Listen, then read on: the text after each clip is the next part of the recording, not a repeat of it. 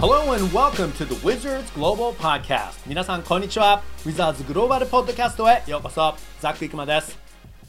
今回のグローバルポッドキャストでは Wizards デジタルスペシャリストの新川亮さんをお招きして再び Wizards 日本語公式の裏側に迫りたいと思います。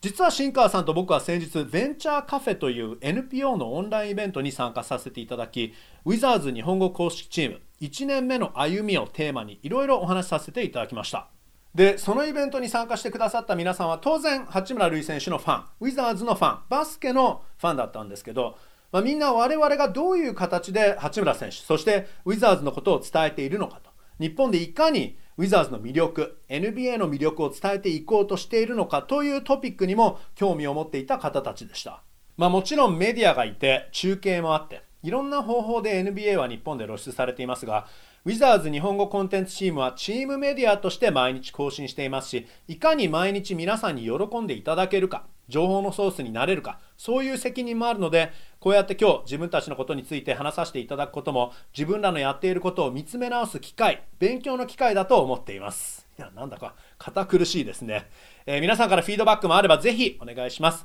まあ、今日はザックバランにやっていきますので、出たザックのカナディアンジョーク。皆さんよろしくお願いします。それではインタビューに行きましょう。ウィザーズのデジタルスペシャリストの新川亮さんです。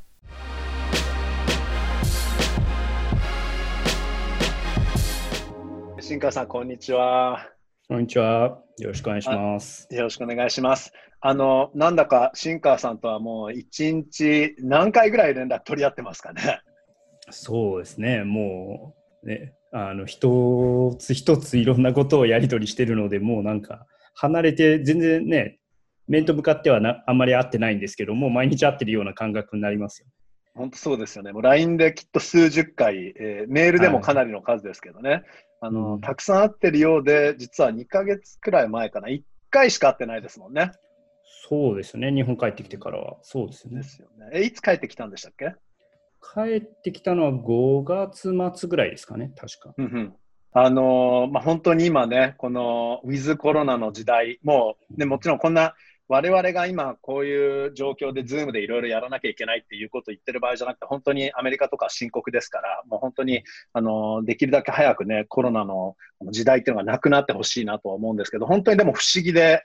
まあ、あの、なんていうの、テクノロジーが今この状態ですから、本当メリットもデメリットもたくさんありますよね。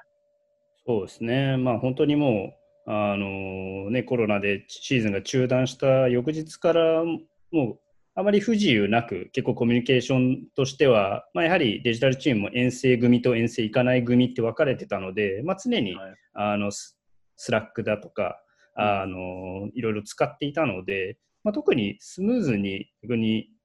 あの移動移行したのかなと思いますし、うん、それがなんか日米で時間のあの時差はありますけれども、うん、それ以外のなんかコミュニケーションに関してはそんなに不自由がなくできているのかなっていう印象ですね。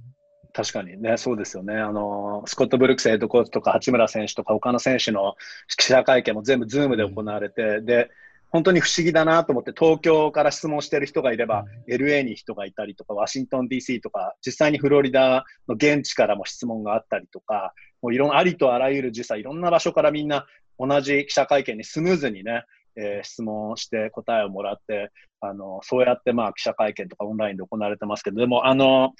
ザ・アスレティックの記者のフレッド・キャッツさん、あの、昨日でしたかね、はい、あの、我々の、えー、ツイッターでも、あの、掲載しましたけど、あの、フレッド・キャッツさんのインタビューの字幕付けをしてるときに、本当にフレッドがね、一番何かはっきり言うんですよね。もう実際にインタラクションがなくて、普通に人と会えないのが辛いなって言ってて、まあ、そういうところでは実はきっとバンキシャさんとかはなんかネタ探しとかそういうところじゃないですか。うん、そうですね。そういうなんか、ね、私も通訳してた時もそうですけど、やっぱりそういうところになんかこぼれた話になんかね、ストーリーがあったりとかすると思うので、うん、今はまあ、良くも悪くもみんな平等の情報しか手に入れられないっていう状況なので、まあ、そういう意味では本当に、ね、あのメディアの方もあの記事を構成していくの大変だなっていうのを思いますよね、やっぱり。オフレコが全くない時代になっちゃったっていうんですかね。うん、そうですよね。やっぱり目でね、やはり試合と試合の間とか、練習前の様子とか、なんかちょっと、あ違和感感じるなって思って、まあそこがなんかストーリーになったりね、なんかいつもと違う取り組みやってるなとかっていうことで、うん、あ、これどう、なんか裏があるのかなって多分、思うと思うので、なんかそういうのがやはり見られないっていうのはありますよね。ありますね。本当にね。で、あとは、まあ、あの、まあ、シーズンは再開したんですけど、やっぱりね、バーチャルファンってスタンド、ね、中継からも見えますし、あのそれが抜かれた時とかファンもわーってなって盛り上がったりして楽しそうなんですけど、やっぱりそのファンはやっぱり生でね、八村選手とかビール選手とか、まあ今、今回は参加してないですけど、生でやっぱりあのどでかい NBA 選手 NBA 選手を見たいわけですからね。そうですね、やっぱり現場にいるからこそ体感できるね、大きさだとかダイナミックさとか、まあ、スピード感だとかっていうのはあると思うので、その辺はやはりどうしてもね、変えられないところだと思いますよね。本当そうですね。えっ、ー、と、まず、あの、まあ、ウィザーズの日本語公式プラットフォーム、えー、はい、について、まあ、話していきたいんですけど、うん、えー、まあ、そうですね、えっ、ー、と、シンカーさんが前にもね、話をしてもらって、これ、ポッドキャスト3度目になりますもんね。えっ、ー、と、ここ、えっ、と、2月まで、2月にシンカーさんウィザーズ入りして、まあ、2月まで遡ると、本当、シンカーさんが入ってからも、あの、日本語公式のこのツイッターとかなんかもう毎日、一日中更新してますよね。そうですね。まあ、やはり、アメリカにいるときは日本の時差、まあ、時間帯を気にしながら投稿は、まあ、お互いにやってたと思いますし、まあ、今は逆に日本にいるからこそ、まあ、日本のタイミングに合わせて、うん、まあ、逆にアメリカから来る情報だとかっていうのはちょっとね時差があって発信しないといけないところもありますけれどもその辺はやはり気をつけながらやってますね。まあ、とにかく本当にお疲れ様です。いえいえあの何か新華さん来る前は、我々は本当なんかその近所のラーメン屋さんぐらいの気分で、なんかあの 美味しいものをこしらえて、はいどうぞみたいな、まあそれがそのフリーゲームとかポストゲームとかですけど、はい、新華さん入ってからまあ3人目なんだけど、本当にもうこれね、一日中更新する担当みたいな感じで、まあ、むしろなんていうかな、ちょっと中小企業のもうなんかしっかりとした組織に我々はなんかなりつつあるのかななんて思っちゃったりして。いい光栄です。やはりまあ2人がね、作った土台があるので、私も入りやすかったというか、やりやすくやらせてもらってます。いや、あの、それにしても本当に、まあこれはなんか、ね、勝手な話というか、あの他の人がこれ聞いて、だからって思っちゃうかもしれないんだけど、あの我々は自分らのボスに本当にこうしろ、ああしろとか全く何も言わ言われてないじゃないですか。それでも何か3人が、シンカーさんと、あとはまああのカメラマン、編集マンの小野口大栄と、あと僕で何か非常に役割分担がもうしっかりともう何も誰も言わずに自然に出来上がったなっていうのはすごくなんかオーガニックで、僕は本当うまく今機能してるなと思ってます。そうですね。本当に驚くぐらい何も言われないですからね。言わない言われないですね。はい。で、こっちが心配になってね、あの、これ、こういうことやろうと思ってるけどって提案してしても、もう二演じで、いいよいいよみたいな感じになるんで、はい、なんか、ね、な何が逆にダメなのかなってちょっと心配になったりしますよね。確かにね。あの、ベンチャーカフェでもちょっとこういう話に触れたんですけど、だけど、だからといって全く誰も何も見てないわけではなくて、ちょっと忙しくなって、ポッドキャストが3日ぐらい、あの、更新できてない時とかに、あの、突然、やっぱり、なんていうかな、もう一人のなんか担当の人から連絡が来て、あれ、今週はポッドキャストどうなってるのかなとか言って、あ別に休みでもいいんだけど、みたいな、だけど、それぐらいの、なんていうのかな、あの、いい意味で、あの、フリーダムを僕らもらって仕事させてもらってるって感じですよね。そうですね。やっぱりあの見てないわけではないっていうのはあの、私も部署の人たちからは常に言われているので、はい、あのその辺はまあ本当にありがたい環境だなと思います、ね。本当にありがたいですよね。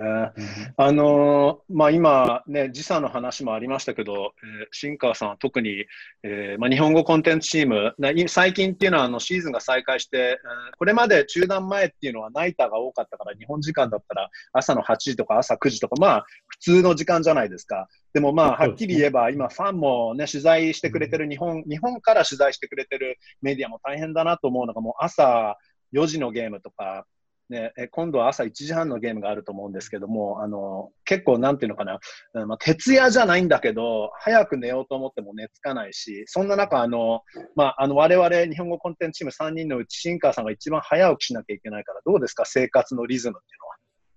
そうですね、もともと朝方だったので、その朝早く起きるっていうことにはそんなに苦ではないというか、ところですけれども、まあ、逆にその1時半の試合の時どうしようかなって今ちょっとあの考えてますけどね。まあ、今のなんかスタイルとしてやっぱり試合前、2時間前ぐらいの起きて、まあ、その時にまあアメリカからどういった情報というか、どういった素材が届くかっていうのをチェックして、まあ、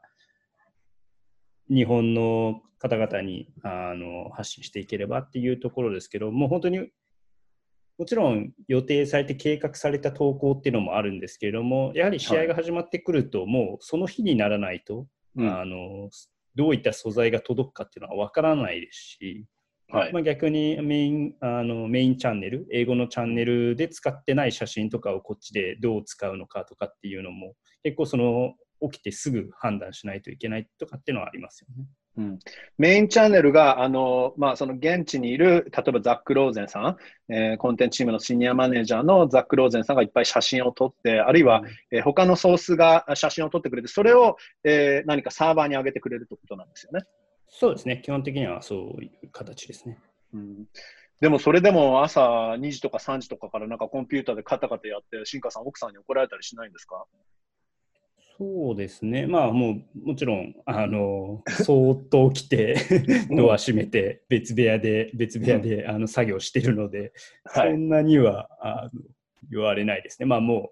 う、ね、こういう状況になった時からこういう生活になるっていうのは、なんとなく想像がついて、まあ、その辺はもうか、家族一丸となって理解してくれてるので。うん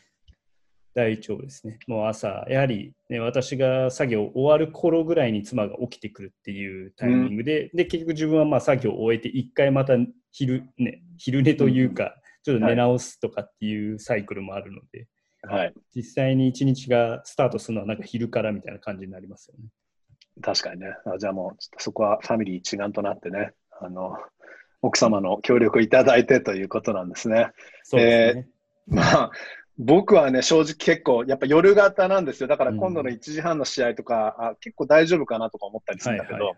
あのー、まさに昼寝するじゃないですか。で、はい、それで試合が終わった日って疲れてるから、もう10時間ぐらい寝ちゃうんですよ。そうすると今度寝すぎで、次の日試合がある前の晩寝つかなくて、それで、はいはいその日は2、3時間しか寝れなくてみたいな、その、なんかね、時差ボケにやっぱりなっちゃってて、はい。まあこれ分かってたことなんだけどね。うんまあでも、あの、これがなんか辛いとか言ってる場合じゃなくて、本当シーズン再開して、しかも、なんていうのかな、あの、現場に行かない分、実は作業の時間がそんなに、あの、今までほど多くないかなっていう感じもして、えー、まあ実はちょっと試合の前半とかなんか寝巻きで なんか鮭とご飯食べながら試合を見てるってのは、こんなの普通ありえないよなと思って。そうですね、まあ、そういう意味では自宅からこうやって作業ができる環境が整っているっていうのはもちろん現地にいないっていう寂しさはありますけれど、作業する分には、まあ、そんなに、ねまあ、先ほどのコミュニケーションの話じゃないですけど、そんなに不自由なくできてるのかなっていう、もう本当にその時差の部分だけですよね。そうですね。うん、あの、ズームでは確かにね、コーチとか八村選手とか他の選手に質問ができるから、うん、あの、なんていうか、合ってる気分にはなってるし、インタラクションはあるから、それはいいんだけど、うん、やっぱり、まあ、オーランドにいないっていうのも、まあ、うん、悔しいっていうわけじゃなくて、やっぱり現場にいたいよなって、現場が好きな人間としてはいたいよなっていう気もすごくありつつ、まあ、あの、本当2ヶ月ぐらい合宿みたいな状態で、選手もみんなストイックにとにかくやり続けなきゃいけなくて、家族に会えないっていうのは大変でしょうね。うん、そうですね。やはり、あの環境っていうのは、まあ、中に入ってみないとわからないっていうのはあるでしょうし、うん、まあ、自分も通訳時代を照らし合わせてね、はい、なんかもう遠征に出っ放しとかっていう経験もあるので、うん、なんかそれがもう、ね、2ヶ月続いてるんだなっていう感覚になると、やはりものすごい大変ですよね。うん、いや本当にザック・ローゼンさんは頑張って、うん、まあ、あのね、彼の手柄になってるみたいな、その、でもそれでいいんだよなって、僕ら冗談でね、全部ザクローゼンの手柄になってんなみたいな。いや、でも本当にそれで正しくて、もあそこに行って体張ってるのは彼だし、で、まあ、もちろん、あの、最近も NBA の PCR 検査、あのバブル内の全選手の検査があって、やっぱりあの陽性がまたゼロっていうことで、本当に NBA はそのバブルを作るっていう意味でも大成功してるから、まあ、安全は安全で分かるんですけど、でもやっぱりあのリスクっていうのは、初め特にね、分からなかったから、そうやって言ってること自体、体張ってるっていうのはすごいなと思って、まあ、本当、ザックさんよく頑張ってるなと思います。うん、あの今回、えっと、シーズン再開のタイミングで、新華さん、あの、始めた、おはようウィザーズというね、えー、かわいい名前の非常に何かちょっとお茶目なあのね、名前のタイトルなんですけど、その、非常に詳しく書かれてるサマリーの記事、えー、ある意味これザック・ローゼンさんが英語で書いてるウィズニーブログ？の、まあ、日本語版って言っていいんですか？ちょっとその、おはようウィザーズについて教えてくれますか？そうですね、まあ、やはり動画コンテンツはものすごく充実しているのがウィザーズの日本語コンテンツの、まあ、強みではあるんですけど、やっぱり記事コンテンツっていうところでは、まだまだこれからっていう部分があったので、まあ、ロあのアメリカチームのローズン、ザック・ローズンさんが、まあ、ブログを始めるタイミングでこっちも始めてみようっていう形になりまして、はい、まあ、彼の場合は、まあ、ものすごくあのメッセージ性というのは明確で、まあ、そのバブル内隔離空間っていう誰もが入れる空間でないところにいるっていうところからレポートするっていうのがものすごく、まあ、意味のあることというか、まあ、誰もが、ね、今まで経験したことがないことをしているのでものすごく分かりやすいんですけれども、はい、まあ、こっちとしてはその日本からではどういうメッセージがいいのかなってなった時に、うん、まあ、日本にいる立場として、まあ、ウィザーズを追っていくというかものすごくカジュどちらかというともうカジュアルな形でまあ、その日起こったこととか、はい、まあ、毎日あの更新できてはいませんけれども、まあ、その日起こったこととか、まあ、今はたまたま試合があるので、まあ、試合のはい、あの様子だとかあのアメリカの、えーまあ、現地からの情報を交えながら書いてでこれをまあ私としてはどちらかというともうシーズンオフとかにどんどん続けていきたいなと思いますし、うん、なかなかシーズンオフになるとやはりウィザーズのこととか、まあ、NBA がもうシーズン終わってしまうと、タッチポイントがどんどん減ってしまうと思うので、まあ、その中でなんかドラフトの日だったりとか、はい、まあおそらく FA とかでいろんな動きがあると思うので、なんかそんなところも、はい、ウィザーズファンであったり NBA ファンとかがまあ立ち止まって、なんでしょうね、そこでインインタラクトできるというか、なんかきっかけになればいいかなっていう形ですけど、まあまあ本当にまだ始めたばっかりなので、あの、はい、これからどんどん改良を続けながら、あの続けていきたいなと思いますね。うん。いや、あの、僕はもうなんかその一ファンとして読ませてもらってて、すごく面白くて、読み応えがあって、で、あの、なんか、まあ、スポーツファン目線としてですよ、うん、そのしかも、はい、あのウィザーズのこの日本コンテンツチームでは、まあ、一応動画を作る担当係、担当としてこれを言うのも変なことなんだけど、はい、実はあの自分がファンとしては、あの動画を見るのも、インタビュー見るのも好きだし、あの見ますけど、だけど実は僕、記事をもっと読むんですよね。あの、はい、何か最近のここ本当きっともう数、まあ、10年ぐらいの時代かな。その例えばそのスポーツもそうだしインターネットでストリーミングができるようになってから何でもオンデマンドになったじゃないですか。で映画もオンデマンドだし、はい、まあ本当は例えば映画館に行くっていうその experience もいいわけだけどでもあの自分がテレビをつけてあの何かが出るのを待たなくていいっていうのかな。でそれがあのオンデマンドとかストリーミングだとできるけど、記事だとよりも目でただ行きたいとこまで行って読めるし、うん、一番何か手っ取り早く情報が手に入るんだなっていう、そのパッシブではなくアクティブに自分から読めるから、やっぱりなんだかんだちょっとなんか昔ながらに戻る気もするんだけど、うん、文章、記事っていうのが一番パワフルなんじゃないかなと思いますよね。はいはい。そうですね。まあなんか今は結構 J リーグのクラブですとか、まあ、い。ろんな日本のスポーツチームとかでも、はい、まあ、ちょっと違う媒体ですけど、ノートとかを使ったりとか、うんうん、結構なんかカジュアルに本当にファンとつながる場所っていうのを結構作っている、えー、作り始めているチームとかが増えているのかなっていう印象ですし、なんかそういった形で、あのね、本当に一人のファン目線というか、私もずっとバスケ、うん、NBA をずっと見てきた身なので、なんかちょっとそういうファン目線的なところから、もうちょっと、うん、もうちょっと砕けないといけないのかなと思いますけど、あの試合がまあ終わって、まあ、今後オフに入っていく中で、まあ、ちょっとどういったあの形にしていこうかなっていうのはちょっと考えつつでありますけれども、まあ、そんな、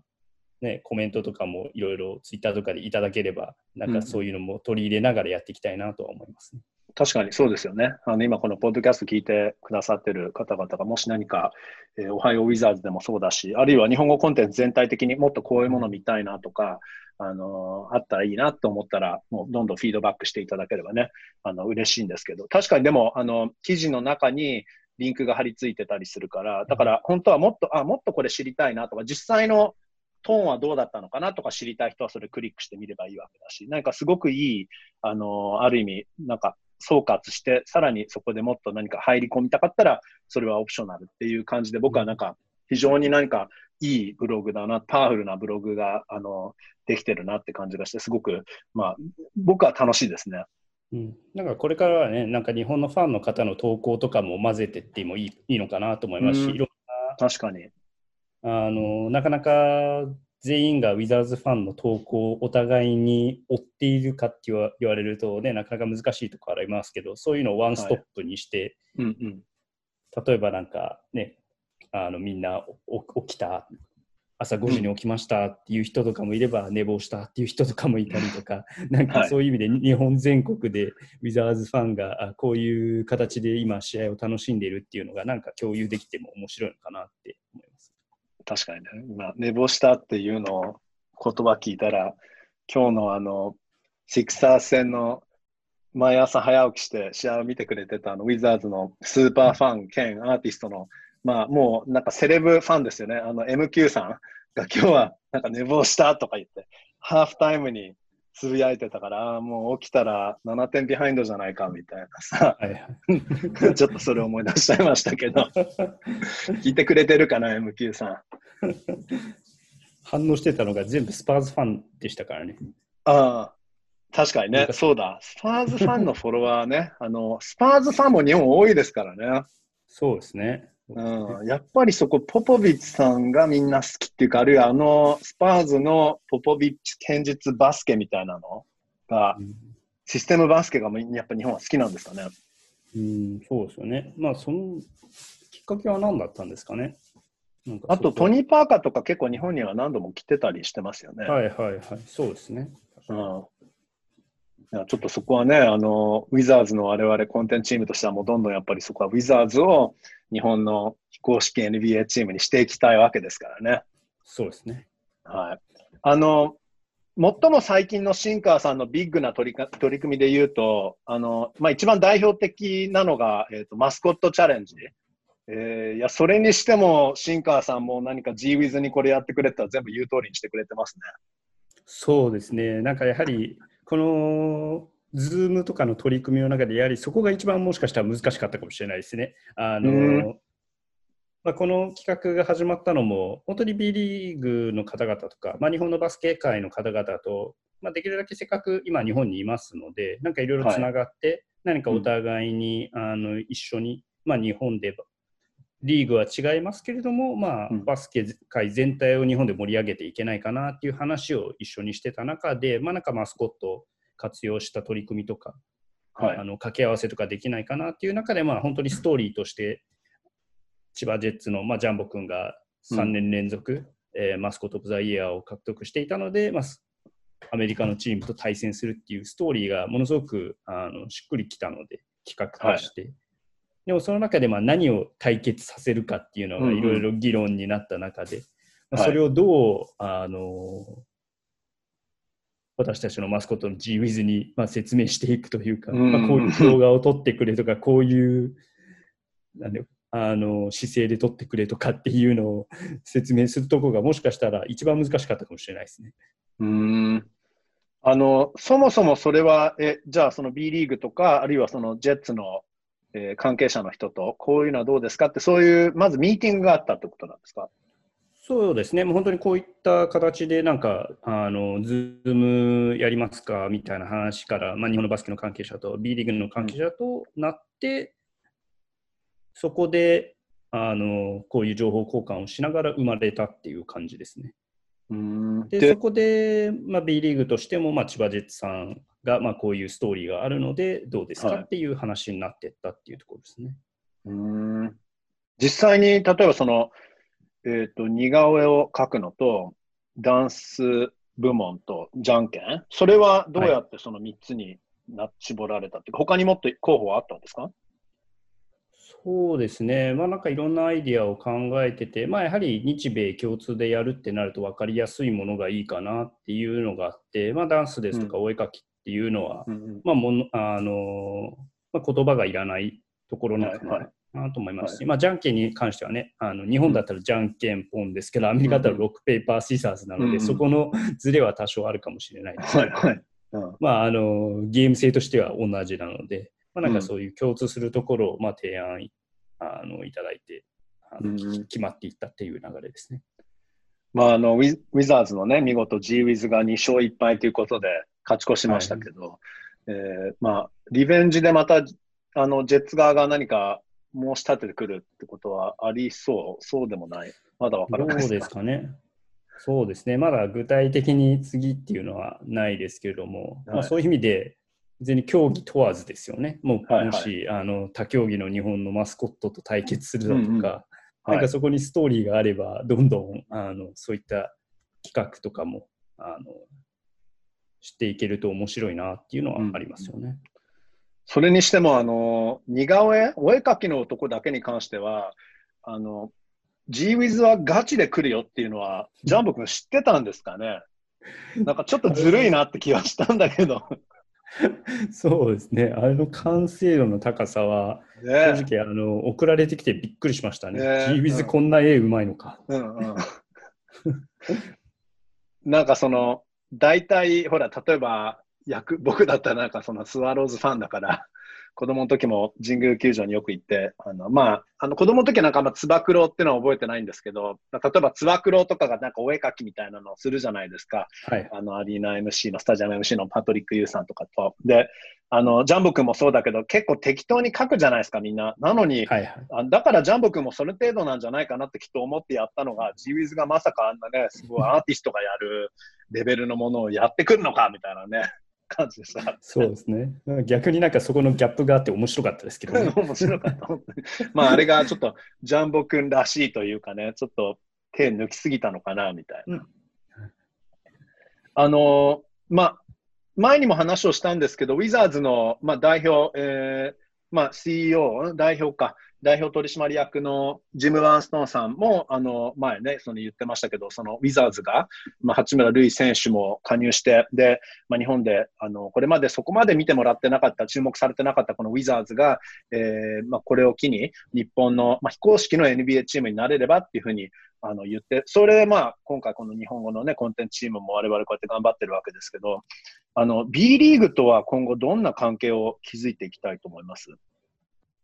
そうですね。まあ、お互いにとって、まあバスケットボールを盛り上げていくっていう、まあ、ゴールっていうのは一緒だと思うので、まあ、そういうところではもう本当になんか一緒に共同でできることとかがあれば、あの、いつにコミュニケーションを取っていきたいですし、まあ、私たち日本人がやはりウィザーズにいる意味って多分そこにもあると思うんですよね。ん。まあ、特にあの私の場合だと、え動画を作るっていう立場ではないですし、やはり日本との関係性をどれだけもっともっと作っていけるか、まあ、特に今、日本にいるので、それが、まあ、時差とかの壁もなくできるので、なんかそういうところはもう積極的にあのやっていければいいかなっていう思いはありますね。うん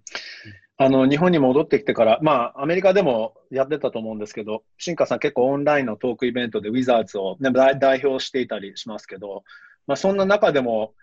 例えば NBA とか、うんまあ、今まではもうちょっとちょっと離れた存在だったかもしれないんですけど、そういう意味でウィザーズはもっと身近になってきたと思うんですけど、あの日本の業界、まあ、バスケ界とか日本の業界には、その NBA とかウィザーズのもっと何を知ってもらいたいと思います？そうですね、まあ、やはりウィザーズのそのオンダコートの話というか、まあ、うん。選手であったり、まあ、そのコーチであったりっていうのはもう、ね、皆さんご存知だと思いますし、もうバスケットボールファン、NBA ファンご存知だと思いますけれども、そのウィザーズ、まあ、ウィザーズだけではなくて、モニュメンタルスポーツエンターテインメントっていう、まあ、親会社はい。の、えーまあ、イノベーティブな考えであったりとか、まあ、いろんなことに今取り組んでいることっていうのは、必ずしも別にバスケファンじゃなくても、うん。面白いなって感じてもらう要素がものすごくいろいろあるのかなっていうのは個人的にも思っていまして、うんうんなんかそこからやっぱりタッチポイントを増やしていくというか、あのもう一つのウィザーズを知ってもらうための一つのあの形なのかなと思いまして、やはりバスケのファンであれば、もうウィザーズっていうのは、まあ、NBA の一つのチームだっていうのはもう皆さんご存知ですし、もう八村塁選手に関してはもう、ね、説明も必要もないと思うので、はい。逆にその知られてない部分、ウィザーズは実は、ね、グループの中にあって、うんそのグループがアリーナも所有していて、もう最近ではそのスポーツベッティングがアリーナ内で解禁されただとか、なんかそういったことっていうのはもう NBA だけじゃなくて世界的にも見ても多分もう斬新なことをモニュメンタルっていうのはやっていると思いますし、それはもう e スポーツやい。ろん OTT の部分でもそうですし、うん、なんかそういうところを行くと、もう NBA ファンだけじゃないですよね、なんか関わってくるの？なので、なんかそういうところをもっと、あの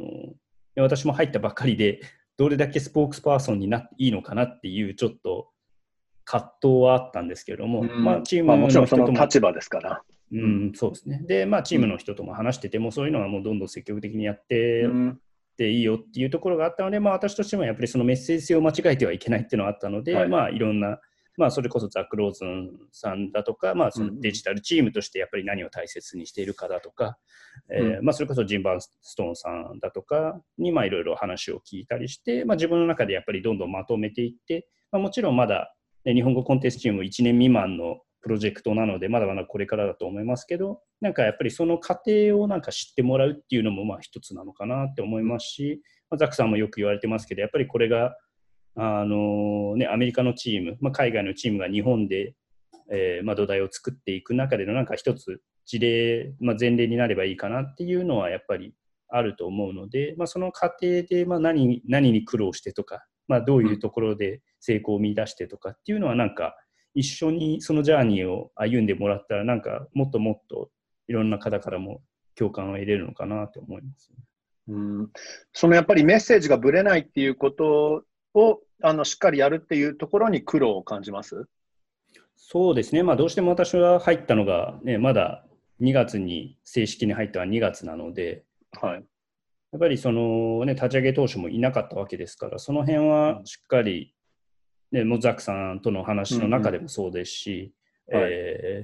実際に立ち上げた意図とかをしっかりまあ自分が汲み取ってやっぱり伝えていくところなのかなっていうのは思います、うんうん、まあ、ただ我々とか僕とかあの小野口大栄カメラマン編集マンがやってることってもう超現場じゃないですか、はい、もう本当にむしろ、まあ、チームメディアだけど、まあ、スポーツジャーナリズムからそんなに離れてないからただ試合を見て、あの試合に対する疑問をコーチにぶつけたりとかそういうことだから、あの、すごくピンポイントなんだけど、シンカーさんの場合、すごくマクロじゃないですか。だから、そういう意味で、なんていうのかな、本当に、この日本語公式の、えー、プラットフォームもそうだけど、それ以上に本当にモニュメンタルを、まあ、代表して、それを、あの、な日本のビジネスとかに、まあ、あの話し合ったりするときはぶつける形になるから、かなりの責任ですよね、やっぱり。うん、僕なんかなんかすごく、ただあの、それを考えると自分は楽なことをさせてもらってるんだなってすごい感じ感じちゃうんですけど。えでも、やはり日本語コンテンツチームの一番の強みはもう、あの動画ですし、うん、やっぱりその字幕付けをしているっていうことがやっぱり一番の、うん、まあ、武器というか、あのまあ、SNS においてもやはり一番のコンテンツは選手であり試合であり、だと思うので、やっぱりその声を届けるっていうところがやっぱり一番重要だと思うので、まあ、逆に私が入ることによって、そこに、うん、あのこれまでやはり2人でやってきたときは、ザックさんも多分いろんなことに振り回される場面とかも多分あったと思うので、うん。まあ、その辺はなんか、あの逆に集中しできる環境を私が作れればなっていうのもありますし、うん、まあ、逆になんか自分があの例えば日本といろんなつながりでもうなんかね、企画とかを作れれば、まあ、そこで動画も活かして何か新しいものを作っていくとかっていうなんか道筋とかも作れたら一番面白いかなっていうのは思います、ね、うん、日本の、まあ、なんていうのかな、その上から目線とかに聞こえちゃうかもしれないけど、やっぱり NBA じゃないですか。で、規模も大きいし、リソースもあって、モニュメンタル社が、えーと、ウィザーズを含め、NHL の、えー、ワシントン・キャピタルズもあれば、えー、WNBA のワシントン・ミスティックスとか、アリーナフットボールのチームあって、7球団かな、確かね、全部で。はい、だから、他の日本の例えばそういうスポーツの、うん、ビジネスの企業とかと話をするとき、やっぱりちょっとスケールはまるっきり違うと思うんだけど、まあ、このモニュメンタル社の経験を、例えば日本のスポーツビジネス、大きな、これから発展してもっと大きくなっていきたいっていう企業になんか当てはめられる、絶対これはあの予算は関係なくできることって、なんか共通点っていうのはあります？そういうものって感じます？そうですね。まあ、日本でもおそらくね、今後一つの企業が複数の、まあ、今もすでにいくつかあると思いますけれども、はい。複数のチームを所有するとかっていう時代うんは、多分どんどん出てくると思いますし、まあ、アメリカでも、ね MSC だけではなくて、あのレッドソックスうんうん、とリバプールを所有しているフェンウェイスポーツだとか、そうですね。あのあると思うので、なんか、ね、そういういろんな競技の掛け合わせ掛け合わせだとか、まあ、そういう、うん。その中に e スポーツを導入しているだとか、アリーナビジネスもやってるだとかっていう、なんかそのノウハウの蓄積っていうのは、なんか今後、いろんな形で生かしていけるのかなと思いますし、はい。なんかまだまだね、あの多分日本の中でも新しいコンセプトというか、なので、なんかこういうのがあるっていうのを、そしてまあそれをすることによって何のメリットがあるのかとかっていうのをまあ自分の中でも実際にその組織の中に入って学びながらなんか伝えていくと、あのあだからそうなってるのかとかっていうなんか構図が、まあ自分も学びながらですけど、伝えていけるのかなとは思います。なるほどね。あの、よくアスリートで、日本だったら一つのスポーツに極めるじゃないですか。あの、アメリカだったらアスリートのレベルでか考えると、マルチスポーツじゃないですか。みんな秋はこれやって、春はこれやってるとか。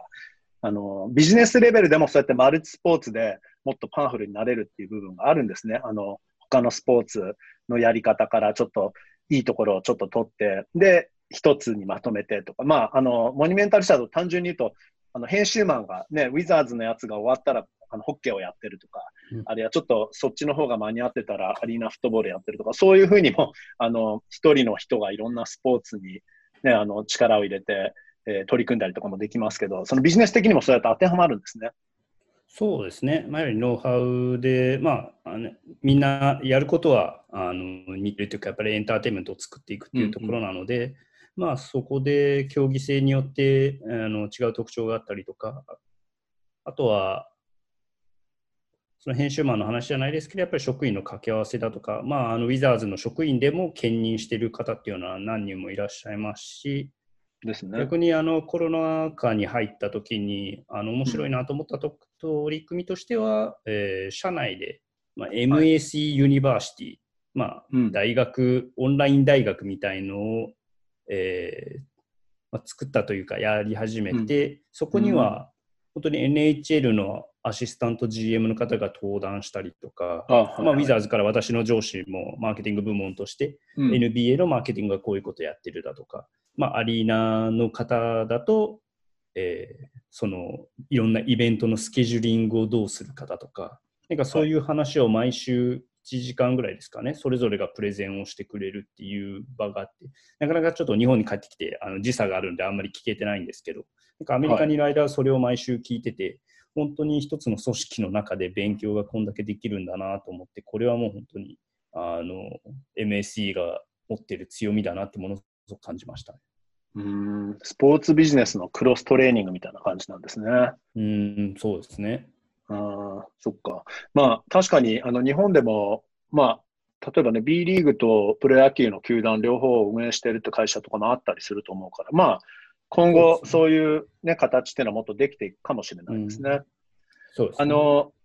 ちょっと本題から離れてしまうんですけど、まあ、あの、ままだラップアップの感じじゃないから、もうちょっと話したいんですけど、あの、新華さん、日本に戻ってきて、えーまあ、NBA の中継って楽天 TV がやっていて、その同通の仕事、同通っていう枠があるじゃないですか。非常に僕はいははユニークなものだなと思って、うんあのまあ、新川さんも僕も、えー、と昨シーズンは同通をやっていて、新川さんも日本に戻ってきて、えーまた楽天 TV の同通の仕事もしていて、まあ、あの実況と解説がいて、で、現地のあの中継のフィードを使うから、そこでリポーターが喋ったりとか、インタビューがあったりとかの時に、同通の人がパッて入ってきて同通をするんですけど、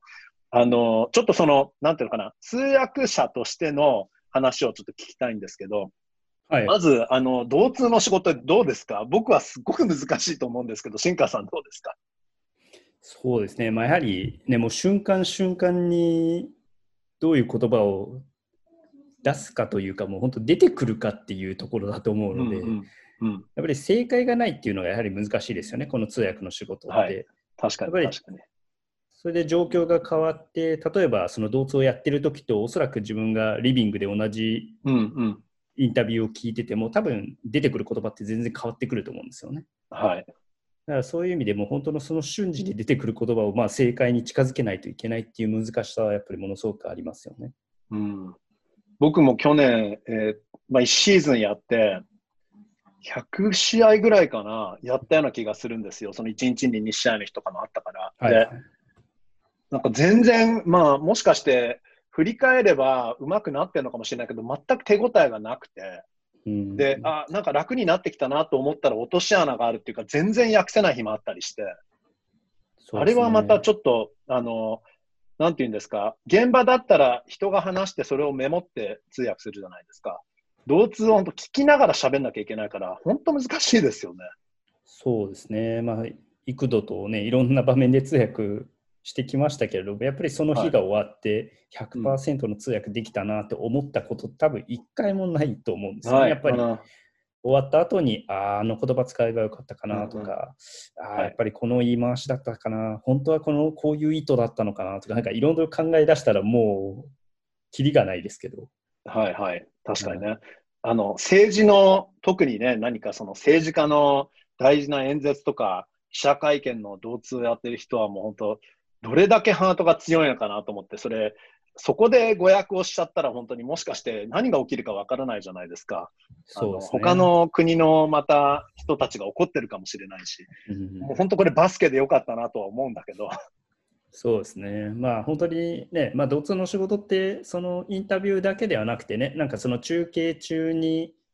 例えばこぼれ話とかがあったりとか、はいはい、あのね、もう本当に簡単なところで言うとチャレンジが起こったのか起こってないのかとか何で揉めてるんだとかなんかそういうところもまあメモを書いてあのアナウンサーさんに補足したりとかするのでなんかそういう意味では本当になんか、ね、邪魔にならないけれどもなんか中継を、まあ、NBA をもっと日本で伝えていくのによくしていければなっていう思いではやっぱりありますよね。ありますね。あの、確か大西レオさんだったと思うんだけど、同通は通訳の格闘技みたいだみたいな言い方をしてて、大西さんだったかな、どっかでツイッターで見たんですよ。でも本当にそうだなと思って。で、自分の場合、なんていうのかな、あの、まあ、もともとちょっとずうずうしい人間だからなんだけど、あの、家で何かを見てて、他の人が訳してる時とかって結構なんだ違うじゃないかとか、他の映画とかあるいは番組の字幕見て、なんだこれ全然ダメじゃんとかって思ったりするんだけど、いざ自分がやる番になるとなんかすぐビビっちゃうんですよ。わかります。なんかね、やっぱり字幕とかってやり始めると、実は秒数と文字数で、はいはい、局によってはやっぱり決まりがあったりとか、うんうんそういうことってやっぱりね、普通に映画見てたらあんまり感じないことというか、うん、なんでこれこんなに簡単にあのしちゃったのかなとかってやっぱり思っちゃうところがあったと思いますけど、やっぱり実際やってみると全然違いますよね。そうですよね。本当に。まあ字幕はでもまだなんかじっくりと考えながら、あの、まあ締め切りがあの迫ってこなければ、あの、それはもう時間をね、たっぷり使ってやることはできなくはないんだけど、本当同通の場合っていうのはね、あの、聞き取れても、本当に何かその、ただ訳せるっていう感じじゃなくて、何段階ぐらい頭の中で起きてますよね。その、まず、うん、あの、選手もきっとアドレナリンたっぷりで早口だったりして、あるいはリポーターもそうかもしれないし、あるいはもしかしてリポーターも何か喋り間違ってることもあるかもしれないからってものを全部考慮して、で、それを頭の中でプロセスして、さらにそれでちゃんとした日本語に伝えられるかどうかっていうまた全然違うハードルがあるから、なんかその何ステップかぐらいあるんですよね。そうですね。まあ、やはり後追い後追いになるのが、まあ、自然な流れなので、はいまあ、結局こっちとしてはどれだけやっぱりまとめていかないといけないっていうのはありますよね。じゃないともう次の質問が始まっちゃってもうどんどん置いてついていけなくなっちゃってあの選手がインタビュー答え終わった頃にはもう試合が始まってるとかってなるとまた中継の邪魔になっちゃうので、はい、なんかそこをどう試合が始まった時はもう簡潔に終わらせるかっていうところもありますし、まあもちろんそのインタビューが漏れてしまってね、あの中継に入ってたら、はい、あの、できないですけど、やっぱりそこのバランスというか、やっぱり試合見てる人は試合が見たいっていうところもあると思うので、はい。そこのバランスというか、ね、瞬同通をしながらその判断もしないといけないっていうところもありますしね。はいはいまあ、でもそれが、あの、例えば僕の場合、えっ、ー、と、昨年のラプターズが優勝した試合の同通をさせてもらったりとか、はい、うんあともう一つハイライトは、ドゥエン・ウェイドの最後の試合だったかな。うん、何かその、その場面を、うん、まあ、僕の同通でもきっとまだちょっと力不足だったかな、物足りなかったかなっていう部分は反省点はありつつも、うん、まあ、それを何かしっかりと伝えることによって NBA ファンがもうちょっと、あの、その時の選手の気持ちとかが伝わったのかなとか思うと、なんか一つすごく、その、まあ、バスケ界に行って大げさだけど、ちょっと貢献できたかなって気持ちがね、すごくやりがいのある難しい仕事ですよね。そうですね。はい、あと、先日あの、ツイッターで中継局によってちょっとスタイルが違うっていうことを新川さん言ってましたけど、うん、その部分、あの、アナウンサーの三橋さんがなんか知りたい知りたいとか言って、あの、リプライしてましたけど、ちょっとその部分もう一回教えてくれます？そうですね、まあ、本当にこれは主観なので、あの、うん、合ってるかどうかも分かんないですけども、はい、やはり ESPN と TNT ですかね、今、NBA が放送をしている全米局。はい。あのね、解説陣とかを見ても、その顔ぶれを見ても、その違いっていうのは結構あからさまだとは思うんですけど、うん、まあ、T とかだったらね、えー、まあ、スタジオ陣とかを考えると、シャキロ・オニールがいたり、チャールズ・パークがいたりとかですし、はい、まあ、現場ではあの、私が前回担当した試合とかでは、レジ・ミラーさんがいたりとか、うん、ですけど、まあ、どちらかというと、なんか TNT はもう本当に会話ベースというか、あの本当になんか自分がリビングにいて、なんか入っていきたくなるような、うん、あの話し方を心がけているのかなっていうのは思いますし、まあ、そのためっていうのもあれなんですけど、まあ、やっぱり同通をしている身としては、なんか急になんかちょっとオフトピックの話が来たりとか、はい、っていう、あのいい意味での恐怖感はありますけどね。うん、で、ESPN はどちらかというと、なんか、あの硬派というか、なんか本当にスポーツ中継っていう形でまあデータを織り交ぜてきたりだとか、あのその戦術的な部分とか、はい、あのを本当にそのまま伝えているっていう印象があるのかなと思いますけど、まあね、その日にどなたが解説するかとか、実況するかによってまあ全然違うので、はい、もう本当にたまたまだったかもしれないので、そこはあのご了承いただければと思いますけど。まあでも確かに ESPN の方が僕はやりやすかったなっていつも思ってて、うん、TNT は何か本当、リポーターも何か雑談からインタビュー始まっちゃったりとかして、あの、これまた訳しにくいなとか思いながらとか、でもあるいは ESPN とか本当人によるけど、あの、ポポビッチヘッドコーチの時とかって、はいはい、結構試合中のインタビューってあの全米中継だとするじゃないですか、はいはい、クォーターの間の。で、うん、まあ、それはもう中継局との、ね、 agreement だからやらなきゃいけないっていうか当然なんですけど、ね、コーチも応じるんだけど、ポポビッチさんとかなんてきっとその時試合の方で夢中っていうか、必死だから、そんなインタビューきっとやってる場合じゃないっていう気持ちで、まあ、やらなきゃいけないんだなみたいな感じでやってるじゃないですか。はい、だから、あの何回か去年、えー、インタビューの、うんと、グティエレスさんって人だったかな、なんかその突っ込まれるんですよね。そんな大した質問しかしねえのかとか言って、それをどうやって訳すんだみたいな。そうですよね。なんか結構そのジョークを結構みんな真顔で言うというか、はいはい、私が先日担当した時もジェームズ・ハーデンがあの、まあ、今隔離空間のバブルの中で普段だったらそのアリーナの階段スペースを使って結構ハーデンはトレーニングとかするらしいんですけど、それがまあ今はもう試合終わったらすぐあの除菌とかをしないといけないで、出ないといけないっていうルールがあるので、それができていない。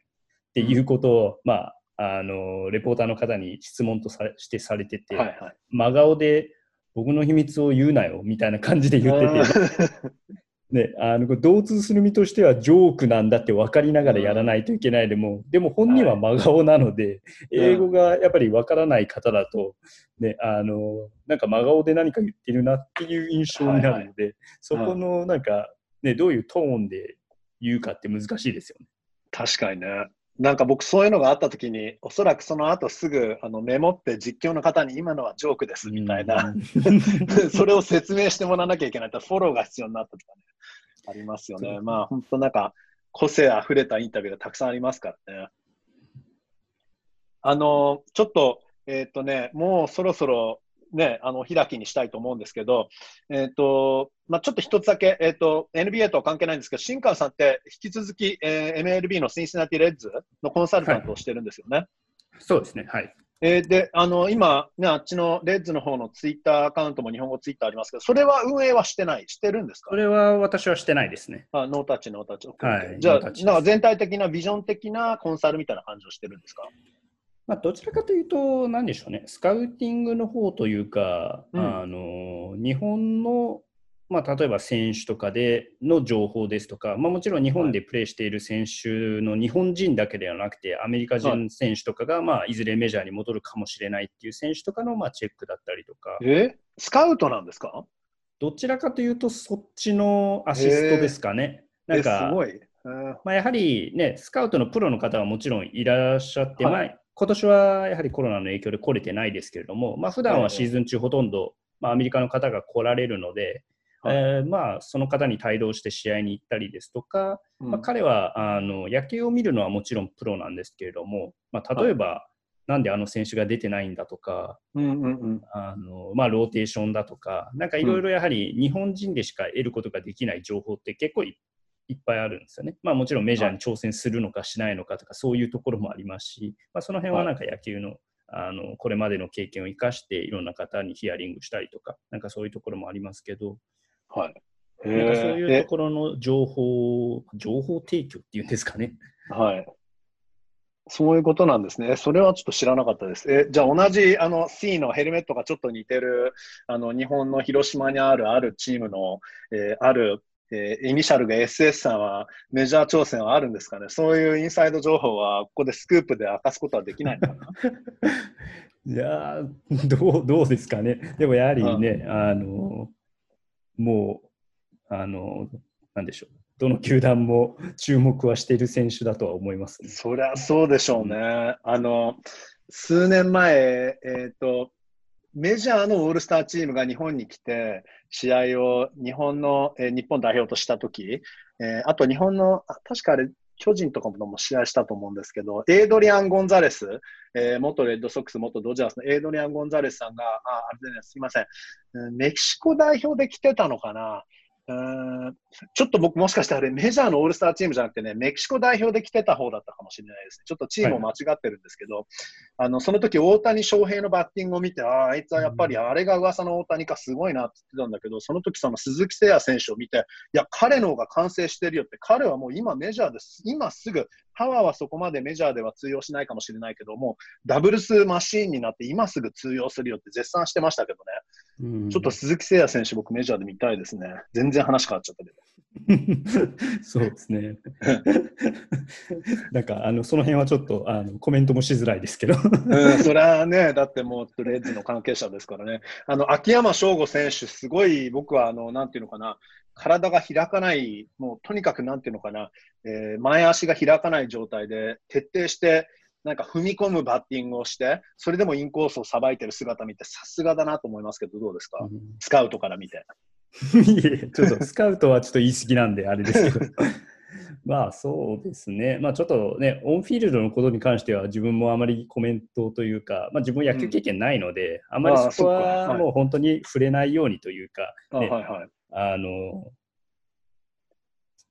みんなの立場からしたら、お前に言われたくはないよってなるので、どちらかというと、まあ、自分の場合はなんかもう本当にその、ね、文化に適応するのかなっていう印象はものすごく、まあ、本人を直接ものすごく知ってるわけではないですけどやっぱりなんかパーソナリティとかい。ろんな方から話を聞いている中で、あのね、あの異文化に行ってもフィットするのかなとは思ってましたし、まあ、その中で通訳も探したりとかしてましたし、なんかそういう、どちらかというとそういうところの話とかもよくしますね。特にシンシナティレッズは日本人選手をこれまで秋山翔吾さん来る前まではあの獲得したことがない唯一の球団だったんですけれども、ねはい、その中でやっぱり前例がないので、まず日本人を獲得したら何が必要なんだとか、うん、もうそういうところからですよね。なんかもう特にアメリカの考え方、まあアメリカの考え方というか、多分一般的な考え方として、なんか日本人選手を1人取ったらチームメイトにもう1人加えた方がいいんじゃないのかとか、あはいはい、なんか2人いた方が、ね、話し相手もいるし、うん、ってなりますけど、なんか日本人感覚としては別に必ずしもそういうそうではないじゃないですか。はいはい。だからなんかそういう、ね、話だったりとか、なんか本当にその文化的なところとか、なんか自分が通訳をやってきた中で、うん、まあ選手がどういうところに違和感を感じるとか、どういうところをもっとこうすればよかったなとかっていうのは、あの自分も目の当たりにしてきたので、なんかそういうところの話とかを、うん、あのチームの関係者とかに、まあ、するっていうところなので、まあ、正直なんか自分もジョブディスクリプションっていう、なんか仕事内容がこれってカチッと決まってるわけではなくて、はい。なんかもう本当に、あの最初は実はスカウト、もう日本中、日本に在住するスカウトとしてどうだっていう話だったんですけども、まあ、はい。野球、あのやったことないんで、無理ですって言った中で、まあでもお互いにとって、あのね、当時は自分もまだあの日本に帰ってきた時だったので、まあ、アメリカにいずれ戻りたいなっていう思いもありながらだったので、まあ、やっぱりそうやってメジャーリーグの球団とまあつながってられるというか、一緒に仕事できるっていうのはやっぱり魅力的でしたし、うん。えーまあ、お互いにとってなんかコンサルタントっていうポジションで、なんでしょう、関係性を続けていくっていうのはメリットあるんじゃないかみたいな話を言っていただいたので、まあ、そういうようなきっかけからスタートして、もううん3、4年ですかね、になりますね。そうなんですね、うん。確かにそう言われてみたら、その本当にその環境に慣れることができるかとか、カルチャーのフィットがどうなのかっていうのはすごく大きいんだなと思って。で、でじゃあもうあのレッズには、シンシナティにはちょっと日本食屋さんが足りないから10軒ぐらいあと建ててください。いや、もう本当根本的なところだとそこなんですけどね。うん食とかね、あとは寂しいかどうかっていうのは絶対ありますよね。そうですね、やっぱりあのその辺はものすごくあると思いますね。やはり先週、まあ、日本にいるとね、あの電話一本すれば仲間とか友達とかが近くにいるっていうのが、やっぱりアメリカに行くとそれがないっていうのは、やはり、ね、し長い長いシーズンを戦っていく中では、やっぱり息抜きとかオンとオフの切り替えっていうのはものすごく重要だと思うので、はい。まあ、そういったことをどうやって向こうに行ってあのできるかとか、まあ、それができる、それがなんでしょうね、まあ、できるキャラクターというか、マインドを持ってるのかとかっていうのは、なんか意外にものすごく重要なのかなっていうのは思いますね。やはりどうしてもオンフィールドのあのパフォーマンスっていうところに注力しがちですけれども、まあ、単純にね、サラリーマンの方とか、うん。あの違う国に行って、まあ、馴染む人と馴染まない人って別にアスリートだけじゃないと思うので、やっぱりその人のねこれまでの経験だったりとか、あのーっていうところも関わってくると思うのでそれは別に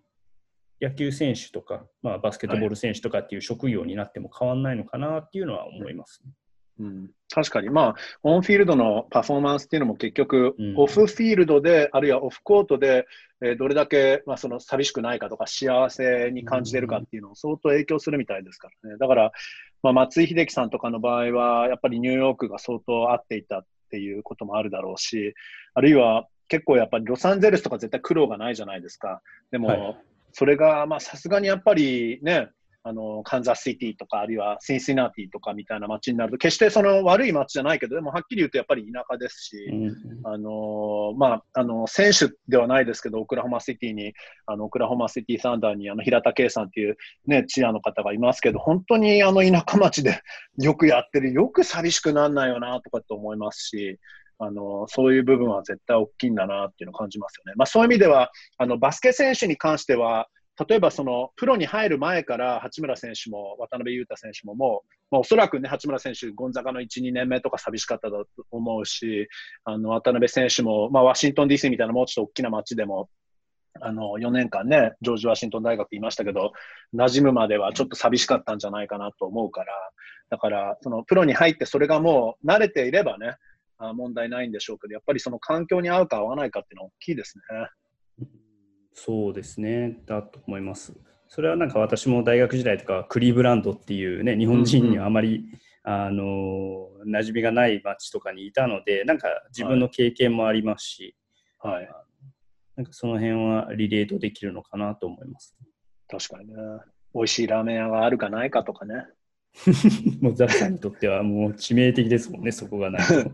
あとはまあ僕トロントにずっと住んでたから、その、まあ1989年に引っ越したんですけど、本当に、まあ今はもうちょっとマシにはなったんですけど、その時ってやっぱりトロントってアジア人は多いけど、日本人はそんなに多くないから、だから、あの、アジア料理はいっぱいあっても日本食はなくて、まあ、その分、うあの、僕はもうチャイニーズ料理ばっかり食べて、それでもう、なんていうのかな、それでなんか、あの落ち着いたというか、寂しくなくなった。なんか、やっぱり食って大きいですよね。特に日本の場合ってなんか食べ物が美味しすぎるじゃないですか、他の国に比べて。いや、本当そうですね。自分もでも遠征先ではトロント好きな街でしたけど、あもうトロントは本当に楽しいし、食べ物屋も美味しいし、うん、チャイナタウンはいっぱいあるしね、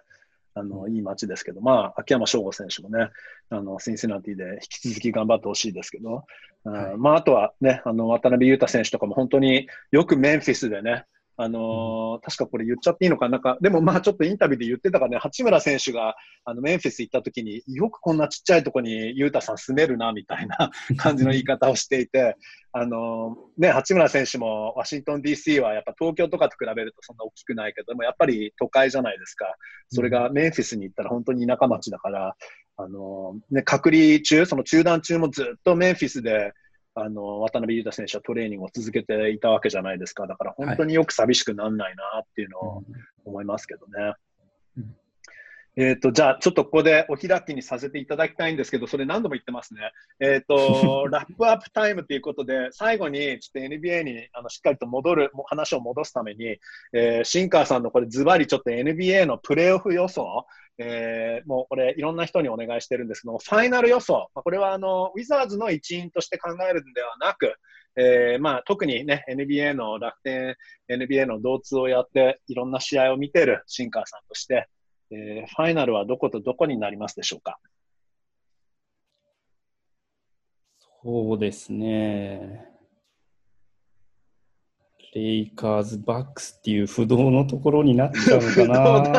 な。っていう、なんでしょうね、まあ、なんかやっぱりクリッパーズがシーズン前を押してたんですけれども、はい、なんかね、やっぱりちょっとバブルに入って遅れてきた選手とか、うん、まあいろいろ調整面もありますし、はい、あでも本当に、なんでしょうね。難しいですね。バブルに入ってものすごい好調なチームもいますし。いますね。うん、意外にもう今更、今トロントっつっても何か、あのえ、結構ダークホースだなじゃなくて、結構本命っぽくなってきてますよね。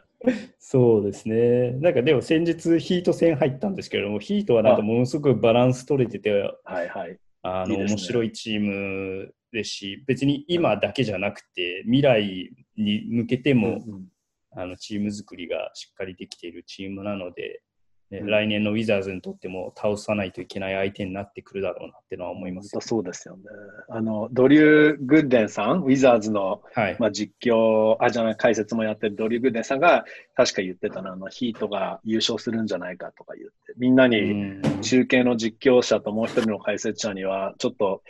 からかわれてましたけど、え、ってことは何？ヒートが、いや、でもやっぱりレイカーズ・バックスのファイナルってことですか？そうですね、まあ、ちょっとクリー大学時代をクリーブランドで過ごしたんで、レブレオン・ジェームズとは、あのなんでしょうね、うん、ラブヘイトリレーションシップはあるんですけど、うんうん、はい。あでもやっぱり今年マイアミ時代、え？クリーブランドクリーブランド時代行った時に、あ新川さん大学だった。あなるほど、はい。そうですね。まあ彼のルーキー、本当ルーキー1回目の時とか。はい、はい、はい。うんですけど、どまあね、やっぱり今年の NBA っていうのは、なんかもう本当にただオンダコートの戦いではなくて、いろんなものが詰まった戦いにはなるなと思うので、うん、なんかその時の、まあ、これは多分ね、大方の NBA ファンが予想していることだと思いますけど、その時のなんかレブロン・ジェームズが発するパワーっていうのは、はい、やっぱり凄まじいものがあるなっていうのは、あのこれまで彼彼のキャリアを追ってきた中でも思うので、うんうん、まあ、あとはでもやっぱり、底力で、メンタルの強さで、まあ、あとはもう怪我、まあ、毎年そうですけどね、やっぱりもう怪我、はい、怪我ですよね、結局は。はい。そうですね。プレーオフになると、どうしてもね、やっぱり過密日程になったりとか、熾烈な戦いになってくるので、うん、一つ一つの怪我っていうのがやっぱり大きくものを言うと思うので。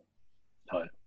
わかりました。すみません。まあ、当たり、当たり前のことしか言えずすみません。いや、でも、もしかしてその 最後の決勝ショットはアレックス・カルーソーかもしれないから、それはそれで 面白いかもしれない。もう単純な NBA ファンとしては、そういう、あの、なんでしょうね、サプライズプレイヤーというか、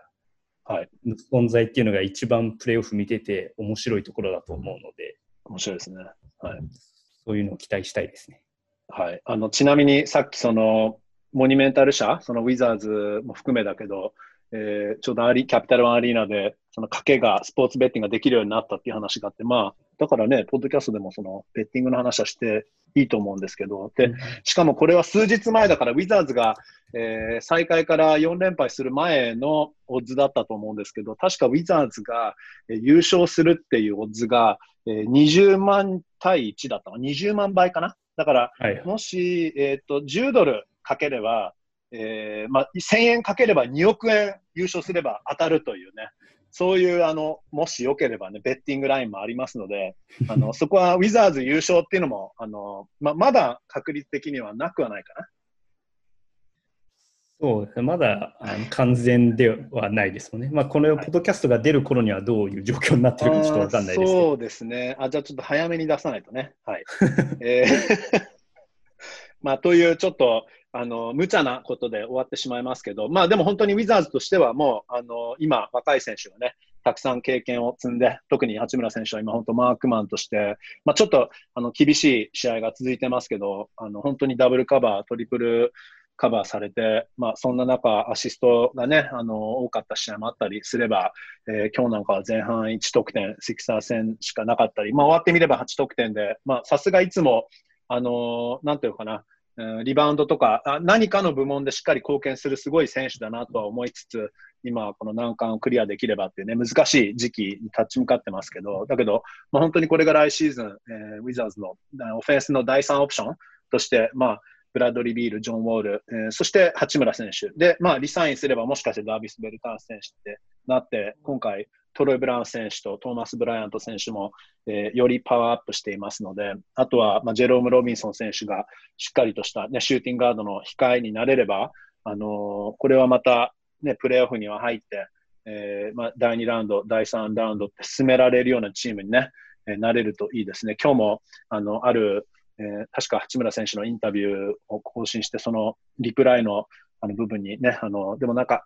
笑顔の八村選手、勝った後の八村選手が見たいなっていうことを言ってたあのファンの方もいましたので、確かにね、あの八村選手もすごいなと思いますよね。このえー、負け試合でも、ね、これだけ英語、日本語インタビューいつも対応して、しっかりと答えてくれてますから、まあ、あのこの本当経験を、ね、あとは生かして、ボンガ選手とかもそうですよね。あの若い選手の集団が、えー、来シーズン飛躍できるように、まあ、この経験をね、生かしてほしいですね。そうですね。はい、あのそういう意味では本当に来年にもつながっていく楽しみがどんどん増えていくチームかなっていうのは見てても思いますし、はい、楽しみですね。すねはいはい、あとはまあこのシーディングゲームでちょっと1回は勝ちたいですね。そうですね。やはり朝ね、5時に起き、5時の試合でやはり一勝見たいですね。うん、みたいです。なんか、毎朝起きて今日は勝てるかなとか、あの、オッズを見ると当然アンダードッグなんですけど、当然って言っちゃいけないでもまあね、あの、やっぱり主力がいないわけですから、あまあ、今日は勝てるかな、今日はアップセットあるかなって、ちょっと、あの、まだちょっと足りてないんですけど、でも毎試合競ってますからね。そうですね。はい。はい。じゃあ、えー、新川さん、引き続き朝早くからね、毎日よろしくお願いします。こちらこそです。えー、はい。えー、ということで、えー、今回の、えー、ウィザーズグローバルポッドキャストのゲスト、えー、ウィザーズのデジタルスペシャリストの新川亮さんでした。えー、新川さん、今日たっぷりとありがとうございました。ありがとうございました。はい。ではまた、じゃあ、LINE でお会いしましょう。はい。またお願いします。はい、Thank you.